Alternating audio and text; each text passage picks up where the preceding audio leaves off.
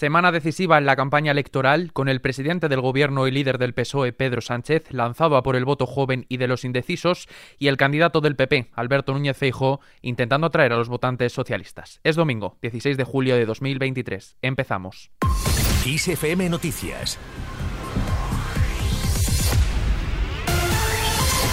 ¿Qué tal? Muy buenas tardes. Desde Cataluña, el presidente del gobierno y candidato del PSOE a la reelección del 23J, Pedro Sánchez, ha apelado este domingo directamente a los jóvenes y a los indecisos para que acudan a las urnas porque dice la abstención nos puede llevar al retroceso. Además, ha destacado que gobernará con el partido de Yolanda Díaz, mientras que, por otro lado, aunque se avergüencen, dice solo puede haber un gobierno de Feijóo con el líder de Vox, Santiago Abascal. Por ello, ha pedido votar por una España que avanza unida en su diversidad y ha apostado por la remontada, como ya hizo ayer, recordemos, en Valencia. A los jóvenes les pido que en este 23 de julio lo que nos estamos jugando es el futuro de España y por tanto su futuro.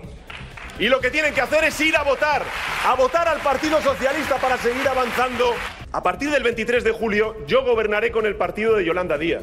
En el otro lado, aunque no lo digan, aunque se avergüencen, solamente puede haber un gobierno de Feijó con Abascal. Por eso pido el voto de todos al Partido Socialista el próximo 23 de julio. Nos vamos ahora a Zaragoza, donde Feijó apela al voto útil. El candidato del Partido Popular a la presidencia del gobierno, Alberto Núñez Feijó, se ha dirigido este domingo a los votantes del PSOE, a los abstencionistas, a las personas centradas y moderadas y a las mujeres. Pide el voto para que no se pueda perturbar la democracia con pactos de los que pierden contra el que gana. Feijó hoy ha asegurado que Vox no es un buen socio y admite que los ve, dice, nerviosos. El escenario ideal de los populares, explican, son los 168 escaños porque no les daría falta la abstención del PSOE en la investidura y solo dependerían de grupos minoritarios como el PNV o Coalición Canaria. Los votantes socialistas pueden ver que actualmente en el Partido Popular hay un partido de Estado y que ellos están perdiendo la categoría de partido de Estado Viajamos ahora a la capital donde Díaz reta a Feijó. Desde Madrid, la líder de Sumar, Yolanda Díaz, ha intensificado sus críticas al líder y candidato del PP, Alberto Núñez Feijó, pues a juicio de la vicepresidenta segunda del gobierno pertenece, dice, al partido de la corrupción. Además, le ha retado a acudir al próximo debate de este miércoles para explicar allí su sobresueldo como presidente del PP y cuál era su relación con el narcotráfico por su antigua amistad con Marcial Dorado. ¿Qué relaciones tenía con Marcial Dorado? mientras las madres que luchaban contra la droga estaban defendiendo sus derechos.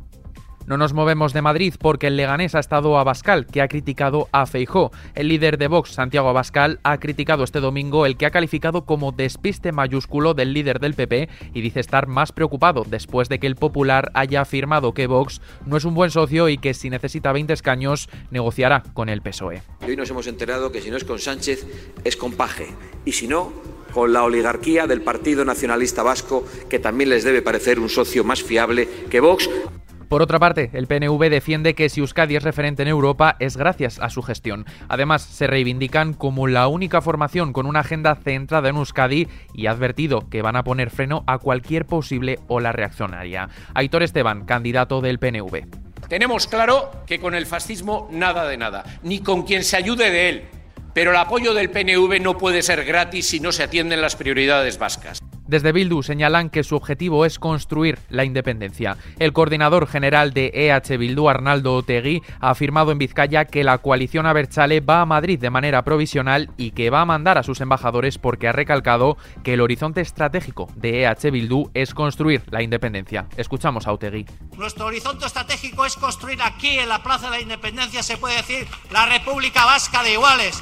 Seguimos en terreno político. Coalición Canaria y el Partido Popular suspenden los actos de campaña electoral en Canarias debido al incendio forestal en La Palma. Un incendio que ha obligado la evacuación de más de 4.000 personas, de las cuales 200 han pasado la noche en los albergues habilitados por la Cruz Roja y ha calcinado un total de 4.765 hectáreas. El incendio ha afectado a Punta Gorda, Tijarafe y se han llevado intensos trabajos para defender el Parque Nacional de la Caldera de Taburiente.